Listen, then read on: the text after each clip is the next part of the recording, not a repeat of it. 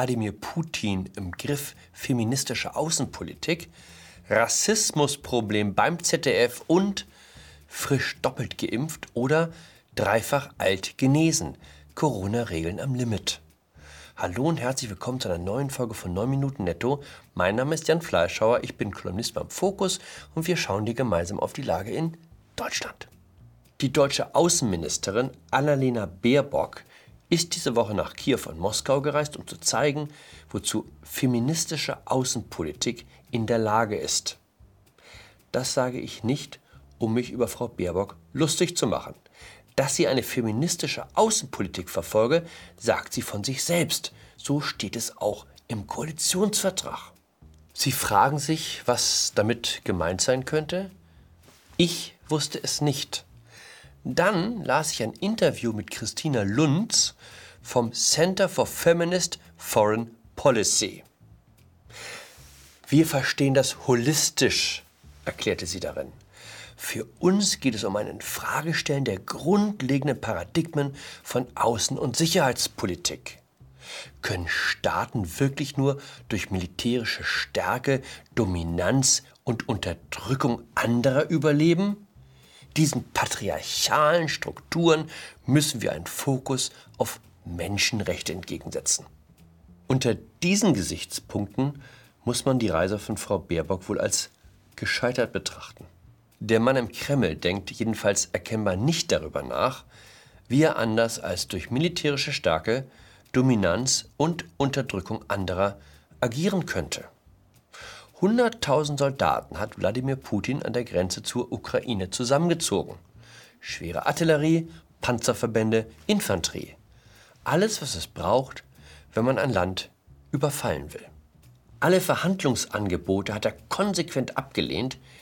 Nicht nur die Ukraine, auch Schweden und Finnland sollten ultimativ erklären, dass sie niemals der NATO beitreten werden. Ich wusste gar nicht, dass auch Schweden zur russischen Einflusssphäre gehört. Man lernt nie aus. Sehen Sie sich einmal diese Karte an. Sie zeigt die Einkreisung Russlands durch die NATO. Welche Einkreisung werden Sie jetzt sagen? Eben. Aber das Argument ist nicht tot zu kriegen. Immer, wenn der russische Präsident seine Truppen aufmarschieren lässt, heißt es, man müsse ihn verstehen.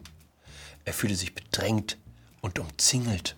Vor allem in der SPD fühlt man ganz doll mit Putin mit. Er könne die Angst vor der NATO-Bedrohung nachvollziehen, erklärte der ehemalige SPD-Fraktionschef Rolf Mützenich.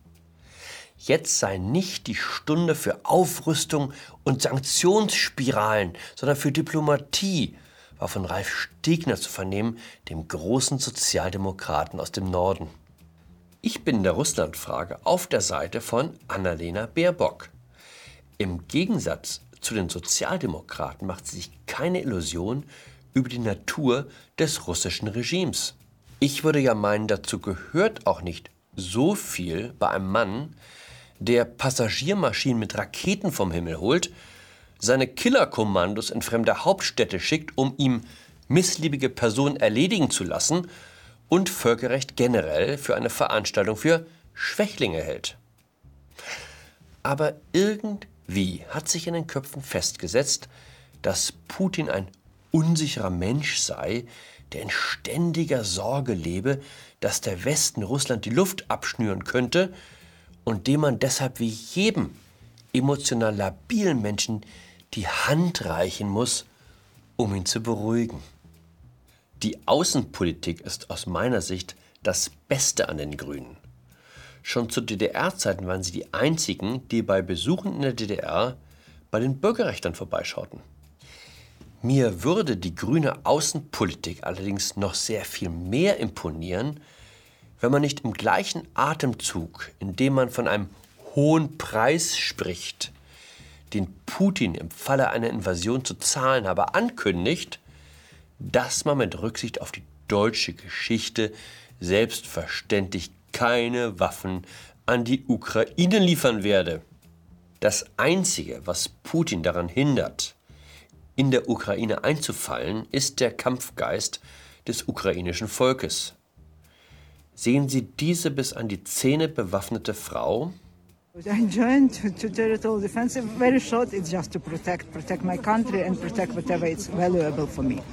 No, my history, my language, my people, my family, my house. Das ist feministische Außenpolitik, die auch der russische Präsident versteht. Das ZDF hat ein Rassismusproblem. Am Wochenende veröffentlichte die Kulturredaktion ein Schaubild, in dem sie schwarze Menschen mit Affen verglich. Normalerweise sehen wir hier bei 9 Minuten netto davon ab, eindeutig rassistische Inhalte zu verbreiten. In dem Fall machen wir aufgrund unserer Berichterstattungspflicht eine Ausnahme. Das ist die Schautafel, die Redakteure des ZDF am Wochenende auf Instagram veröffentlichten. Im Lied Wer hat die Kokosnuss geklaut werden rassistische Stereotype gegen People of Color reproduziert. Das kolonialistische Klischee vom kriminellen und triebgesteuerten Affen steht dabei besonders im Fokus. Das Lied, auf das sich die ZDF-Redaktion bezieht, stammt aus den 50er Jahren und findet sich heute in jedem Kinderliederbuch. Im Text hat ein Affenbaby eine Kokosnuss geklaut, die nun alle suchen. Die Liedzeile ist im Grunde nicht misszuverstehen. Die Affen rasen durch den Wald, der eine macht den anderen kalt, die ganze Affenbande brüllt. Wo ist die Kokosnuss, wo ist die Kokosnuss, wer hat die Kokosnuss geklaut? Dass das Lied nicht mehr in unsere Zeit passt, klar. Sich gegenseitig kalt machen wegen einer Kokosnuss, also wegen materiellen Besitzes, das ist nicht nur Verherrlichung von Gewalt, sondern die unkritische Weitergabe kapitalistischer Normen in ihrer primitivsten Form. Aber Kolonialismus? Das setzt voraus, dass man bei Affen automatisch an schwarze Menschen denkt. Und das tun außerhalb des ZDF Gottlob die wenigsten. Das kommt davon, wenn man sich zu viel mit Postcolonial Studies beschäftigt, wie das Modefach heute heißt, und nur noch mit Leuten abhängt, die alle das Gleiche denken. Dann gibt es keinen mehr, der sagt, ihr habt doch eine Meise. Folgende Bekanntmachung erreicht uns über die Webseite der Stadt Wiesbaden.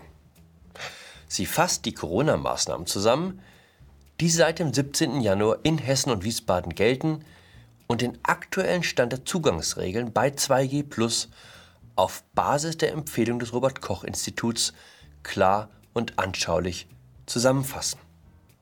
Zugang haben Person mit folgendem Nachweis.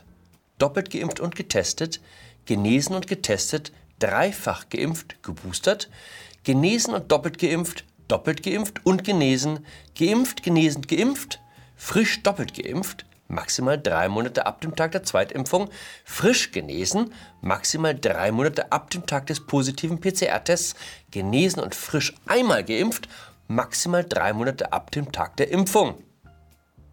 In dem Sinne, bleiben Sie geimpft, bleiben Sie frisch oder alt, bleiben Sie mir gewogen. Ihr Jan Fleischhauer.